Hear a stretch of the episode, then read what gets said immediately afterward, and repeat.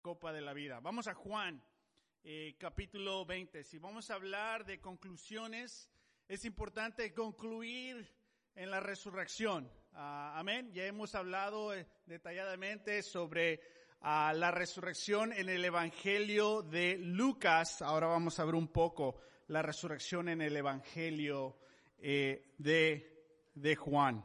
Ah, ¿Ok? Entonces, durante esta serie hemos hablado de la, fe que Jesús prefiere. Todos tenemos fe. Pero cada interacción que la gente tiene con Jesús en el Evangelio de Juan, sale a la luz la fe que esa persona tiene. Y después podemos ver que muchas veces ellos no tienen la fe que Jesús prefiere.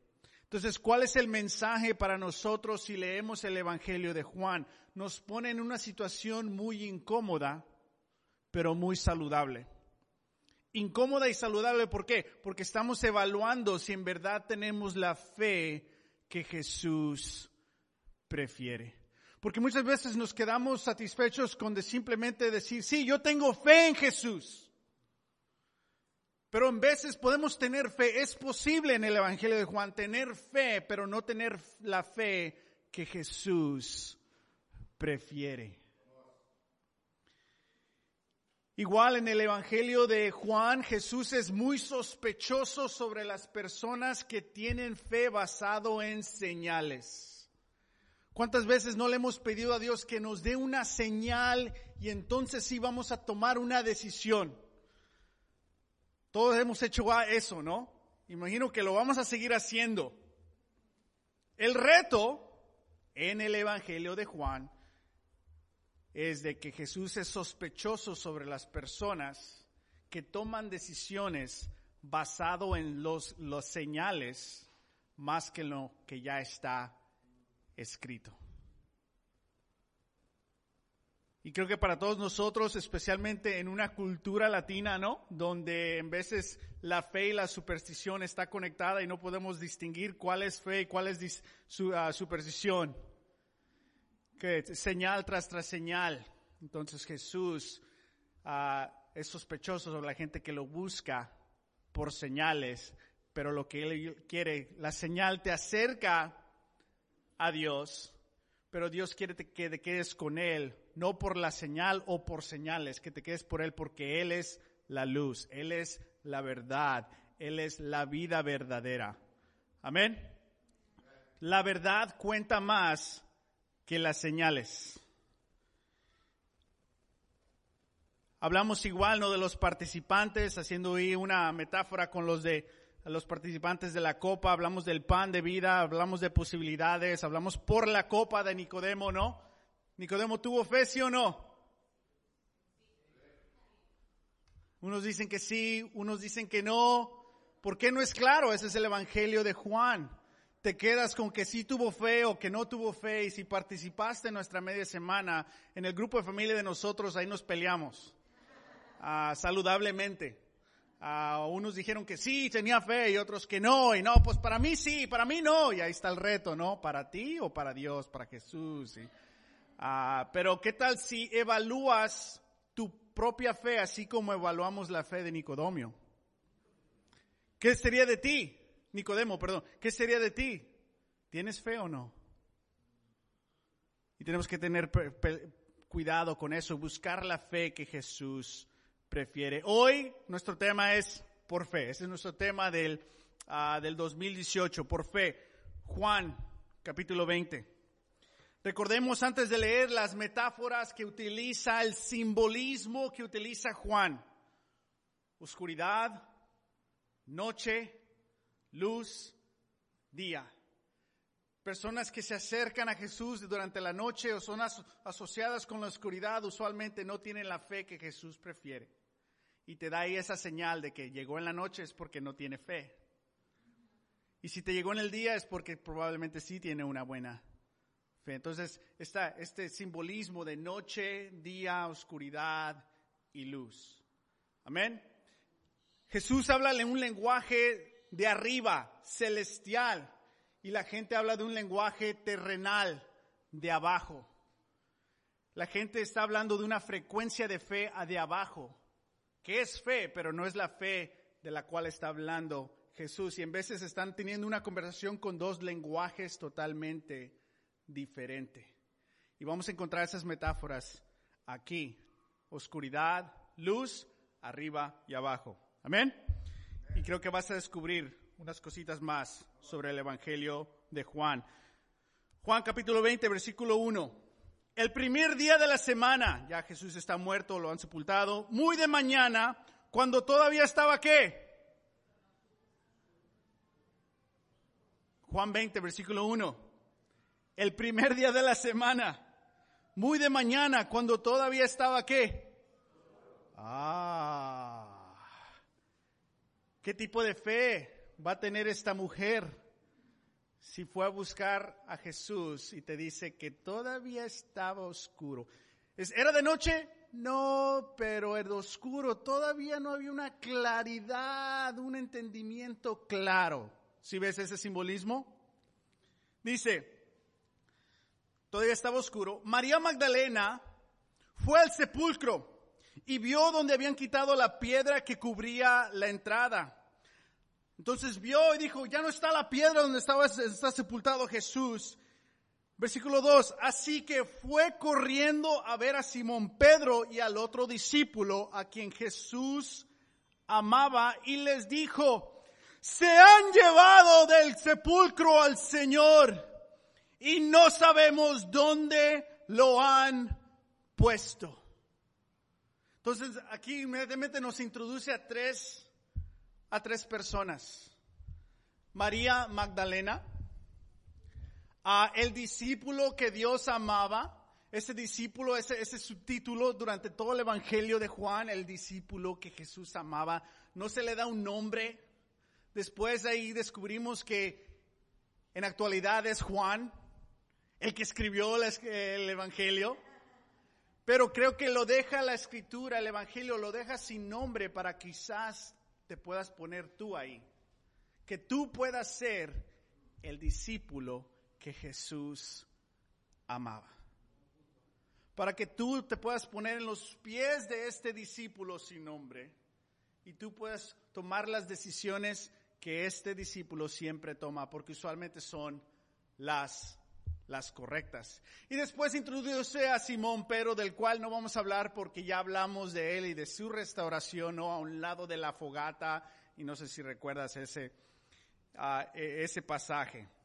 Entonces vamos a ver la, la, la, fe de María Magdalena y la fe de este, de este discípulo. Primero vamos a hablar de este, de este discípulo. Versículo 3 dice, Pedro y el otro discípulo se dirigieron entonces al sepulcro. Ambos fueron corriendo, pero como el otro discípulo corría más a prisa que Pedro, llegó primero al sepulcro. Imagínate si eres Pedro y está escrito por la eternidad que te ganaron a las carreritas. Un mensaje de humildad para Simón Pedro, ¿no? Sí, tú eres Pedro, pero te gané a las carreritas, ¿no? Dice, versículo 6, o versículo 5, inclinándose, hablando del, del discípulo que amaba a Jesús, se asomó y vio ahí las que, es importante, vio las vendas, pero ¿qué? No entró. Se asomó al sepulcro, pero no, no entró. Fue, la, fue corriendo a la dirección correcta, escuchó el mensaje y respondió al punto que le ganó las carreras a, a Pedro, pero llegó ahí, observó, pero no, no entró. Versículo 6. Tras él, haciéndolo más claro que le ganó, ¿no? Tras él, llegó Simón Pedro y entró en el sepulcro. Vio ahí otra vez las vendas y el sudario que había cubierto la cabeza de Jesús. Es lo que ponían cuando alguien se moría en la, en la cara, ¿no? Aunque el sudario no estaba con las vendas, sino enrollado en un lugar aparte. Estaba doblado, arreglado a un lado, ¿no? Usualmente las mamás les gusta esta escritura para enseñarle a sus hijos a guardar las cosas, así como Jesús aguardó las cosas. No usen la escritura para esas cosas, ¿ok? Enseñar disciplina a tu hijo. Si Jesús dobló su ropa, también doblala tú. Ah, cuidado mamá, cuidado. Dice aquí, versículo 8. En ese momento entró también el otro discípulo. ¿Te acuerdas que no había entrado? Ahora sí entró. El que había llegado primero al sepulcro, por tercera vez te dice que ganó la carrera. Y vio y qué? ¿Qué creyó? creyó que Jesús había resucitado. Y luego te dice que él creyó, pero los demás no habían creído. Dice, hasta entonces no habían, no hablando de él, pero los otros, entrado entendido las escrituras que dice que Jesús tenía que resucitar. Entonces nos introduce a estas tres personas. Ya hablamos de Simón Pedro, en unos momentos hablamos de María Magdalena, pero vamos a hablar de este hombre, de este discípulo, que fue escuchó el mensaje, que no estaba el cuerpo, con esta curiosidad, cuando iba corriendo, ¿qué iba pensando? Obviamente este discípulo a través de las escrituras está consciente siempre de lo que está enseñando Jesús. Este discípulo siempre está entendiendo el mensaje de arriba un poquito más que los demás. Este discípulo siempre acompaña a Jesús en el día. Este es un discípulo que ha sido fiel y entiende. Entonces, él está evaluando, Tal vez en la carrera, a lo mejor sí resucitó, tal vez sí resucitó. Y para él, la resurrección, él lo entendía lo que podría ser. No totalmente, pero tenía una idea más clara que los demás. ¿Ok? Pero llegó y no entró. Ahora llegó Simón Pedro y él sí entró, y ya que vio que oh, alguien más entró, se animó. Porque a veces tienes fe, pero necesitas la valentía de otros, ¿no? Entonces, Simón entró y obviamente después sabemos que él no creyó, él se fue, ya voy a pescar y todo esto. Entonces, pero él entró y ¿qué vio? ¿Qué es lo que dice la escritura que vio? Vio las vendas y vio el sudario y lo vio y lo analizó y al analizar esa evidencia dice que él vio y creyó. ¿Sabes? En Juan 11, Jesús regresa de la muerte a un Lázaro. ¿Que no? Y Lázaro sale de la muerte, pero Lázaro no resucitó. Porque Lázaro regresó a la vida, pero Lázaro aún se mantuvo mortal. Lázaro iba a morir físicamente otra vez. ¿Sabes lo que dice? Juan 11, 44. Después de esto, Lázaro, sal fuera, dice Jesús. El muerto salió con vendas en las manos y en los pies y el rostro cubierto con un sudario.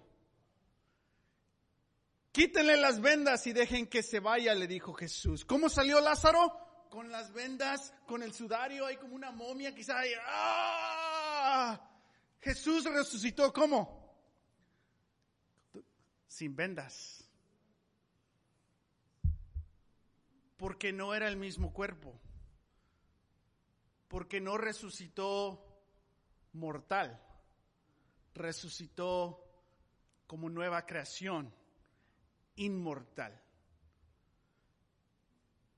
La resurrección de Jesús y Lázaro regresar de la muerte a la vida son dos cosas totalmente diferentes. Lázaro era simplemente una señal, porque en ese mismo pasaje, en capítulo 11, Jesús dice, yo soy la resurrección y la vida, y el que cree en mí vivirá aunque muera, y todo el que vive y cree en mí no morirá jamás. ¿Crees esto? ¿Está hablando de Lázaro? No, está hablando del mismo. Lázaro era la señal, Jesús era la realidad. Lázaro era la señal de que Jesús tiene el poder, pero la resurrección de Jesús es la verdad, la realidad. Esta nueva creación, la evidencia de una nueva creación. Y en veces podemos ver a Jesús resucitó como Lázaro. Y la escritura te dice, no. Él resucitó una nueva creación. ¿Y qué está viendo este discípulo? Las vendas. No es como Lázaro. No lo he visto, pero creo.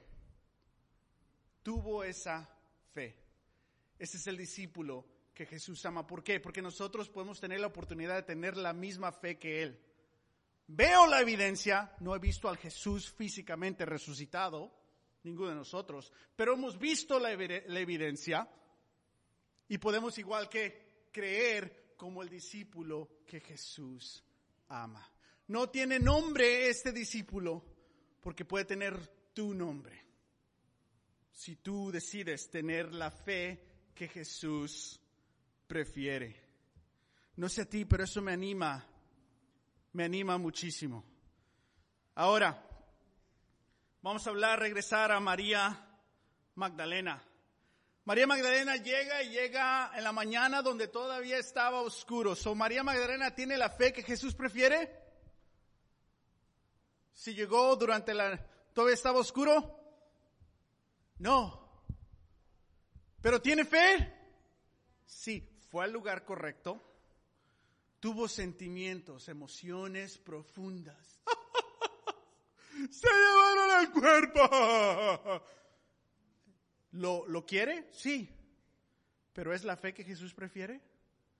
Entonces, ¿por qué en veces dejamos que nuestra reacción emocional dicte si en verdad tenemos la fe que Jesús prefiere o no? Tiene emociones verdaderas.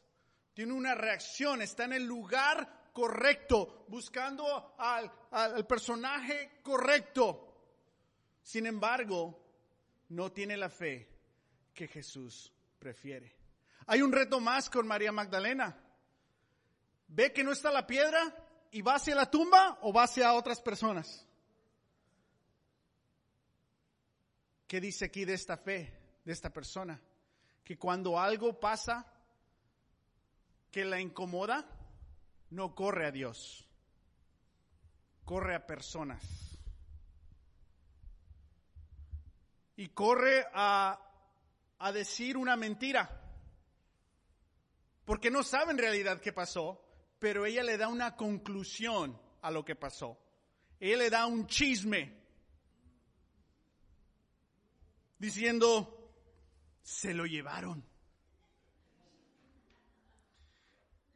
Y después esos dos discípulos ahí la dejan, ella eh, ellos corren y después ella se acerca otra vez de nuevo al sepulcro, que no.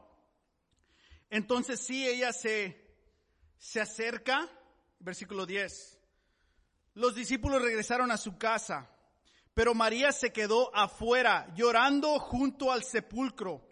Mientras lloraba, se inclinó para mirar dentro del sepulcro por primera vez. Ok, María Magdalena, vamos, te estás acercando un poco. Y vio a dos ángeles vestidos de blanco sentados donde había estado el cuerpo de Jesús, uno a la cabecera y otro a los pies. ¿Por qué lloras, mujer? Le preguntó los ángeles.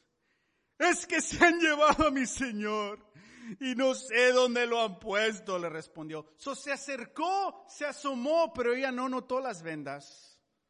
Ella no recordó la resurrección de Lázaro. Ella no recordó las palabras de Jesús solamente está recordando que su pérdida. No hay espacio mental para ella en examinar la vida de Jesús. Mentalmente está, hay solo espacio para sus emociones. Y sus emociones la ciegan a ver lo que está pasando. Al punto que ahora está diciendo más conclusiones. Acabas de ver unos ángeles, pero también es que se lo llevaron y no sé qué. Ah. Versículo 14. Apenas dijo esto, volvió la mirada y allí vio a Jesús de pie. aunque no sabía que era él.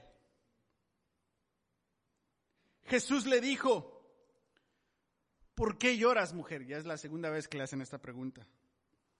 ¿A quién buscas? Y esa es una pregunta muy profunda, ¿no? ¿Está buscando lo normal que era su vida? ¿O está buscando el Jesús que resucitó? ¿Está buscando algo que la, ha animado? al Jesús que la ha sanado de los siete demonios que tenía, eso sabemos de ella. Está buscando regresar a lo, al pasado, era un pasado mejor, pero está regresando ahí o está buscando a Jesús.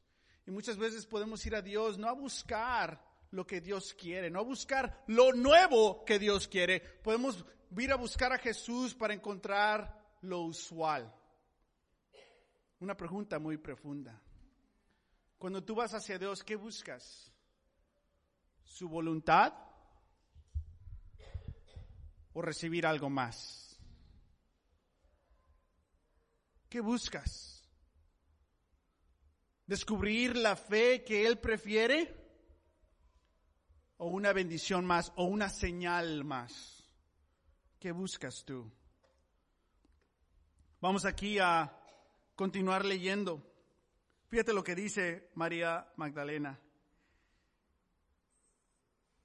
Responde, ella pensando que se trataba del que cuidaba el huerto, le dijo, Señor, si usted se lo ha llevado, dígame dónde lo ha puesto y yo iré por él.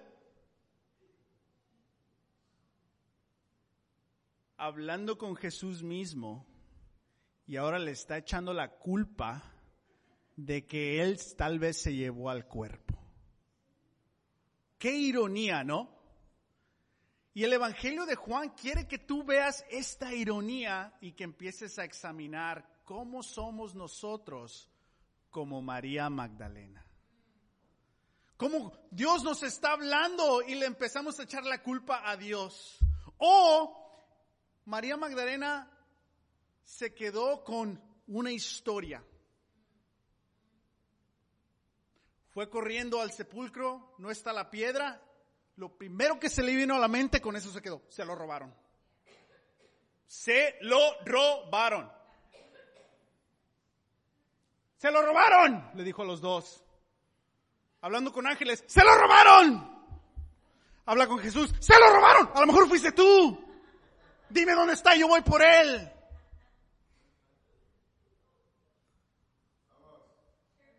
¿Tiene fe María Magdalena?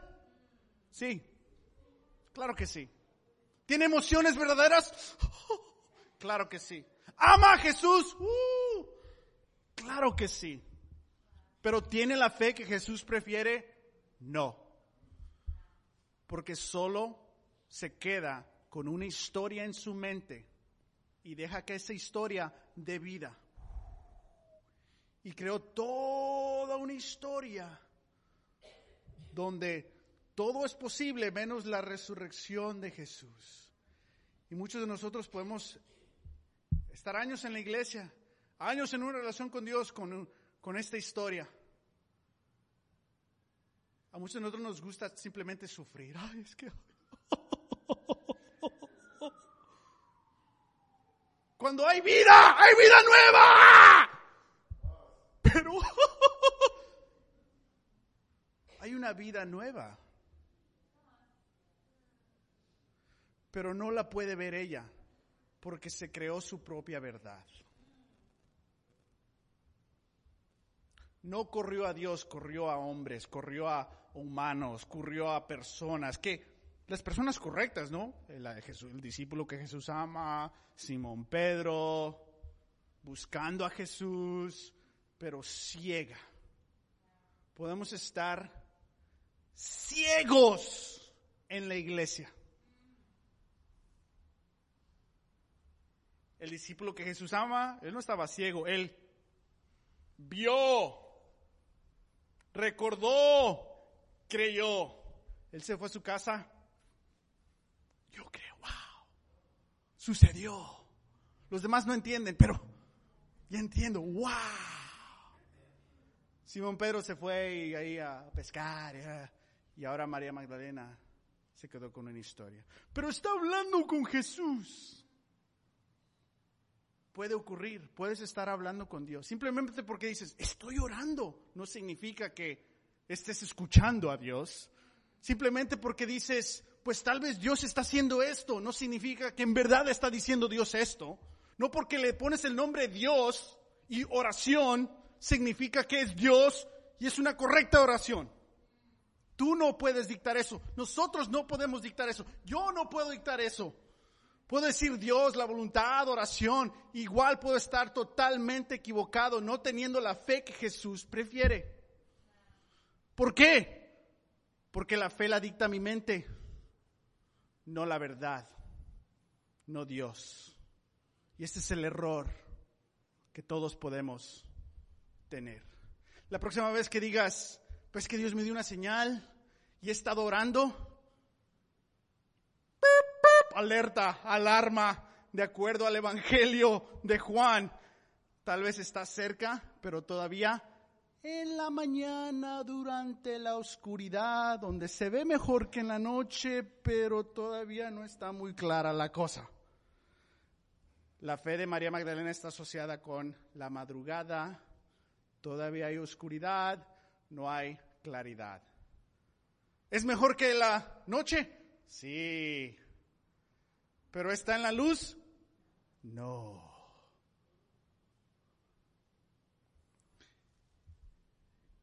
Versículo 16, vamos allá a ver la fe. María, mírate el tono, la manera que lo dijo. Si reconoces cuando alguien te dice un nombre, ¿no? Mis hijos saben, ¿no? Charino, ya, ya saben tú le dices un nombre a alguien y reconocen que quién eres tú. Ah, escuché tu voz. O contestas y ya sabes quién es, ¿no? Entonces cuando María Magdalena escuchó esta voz, cuando le dicen su nombre, María, dice María, ella se volvió, entonces aquí empezó a ver. Jesús, ¿qué estaba viendo antes? Nada. Ahora vio a Jesús y exclamó, ¡Raboni! No es una pasta, ¿eh? Ahí te dice que en arameo significa maestro. Dice ella, maestro. ¿Ese es, ¿Ese es el nombre de Jesús? ¿Ese es el título de Jesús? Sí. Era el nombre de Jesús. Después de la resurrección, Jesús ya no es maestro. Dice Jesús, suéltame, porque todavía no he vuelto al Padre. ¿Qué? María Magdalena lo ve y lo abraza. Y Jesús dice, suéltame todavía no he volvido al Padre. ¿Cómo iba a volver al Padre? Iba a ir a dónde? Ascender, arriba, abajo. Le dice Raboni, es el Jesús de la tierra. Pero el Jesús que resucita no es el Raboni, no es el maestro, es la vida, es la resurrección. Y Jesús le dice, tal vez un mensaje personal a ella. Tú quieres tu Raboni otra vez, tú quieres tu maestro, quieres la estructura que tenías, pero ya no va a ser nada igual, porque descubriste algo nuevo y ahora viene algo más nuevo. La otra pregunta es, si no lo podemos abrazar aún aquí, en el día final, en la resurrección, en la creación final, ¿Lo vamos a poder abrazar? Si está diciendo ahorita no, cuando ascienda, entonces sí. Vas a poder un día abrazar Jesús en su nuevo cuerpo con tu nuevo cuerpo. Y después dice Jesús algo súper profundo que en veces no podemos ver lo que lo podemos fallar. Dice, ven más bien a mis hermanos y diles, vuelvo a mi Padre, que es Padre de qué? De ustedes. A mi Dios, que es Dios de ustedes. ¿Qué dice Jesús? Ya no soy Raboni. He resucitado y hay algo nuevo. Ahora le podemos decir a Dios cómo. De acuerdo a Jesús. ¿Qué dice ahí? ¿Qué le podemos decir a Dios ahora? Papá, Padre. Que ahora hay una nueva relación con Dios. Ya no es el maestro. Podemos ahora decir Padre a Dios. Ahora puede ser no el Dios de los judíos, pero puede ser nuestro Dios. Tu Dios, tu Padre celestial. Es posible porque Jesús resucitó de entre los muertos. Mi título ya no es Raboni. Hay algo totalmente nuevo. Y Jesús la está mandando a ella decir que, ve, habla con mis hermanos. Oye, ella acababa de hablar con esos hermanos. Pero ¿qué mensaje les llevó a sus hermanos? Un mensaje incompleto, lleno de emoción, donde el enfoque era su historia, lo que ella quería, lo que ella pensó. ¿Era sobre Dios? Sí. ¿Era incorrecto? Sí. Porque por muchos años tal vez le pudimos decir cosas a otras personas, a nuestros familiares, a nuestros hijos, a nuestros vecinos, sobre Dios, pero tal vez no era el Dios de las Escrituras. Y lo hiciste con una buena intención, para ayudar, para comunicar, pero tal vez no era el verdadero Dios. Y ahora que cree, la manda de nuevo.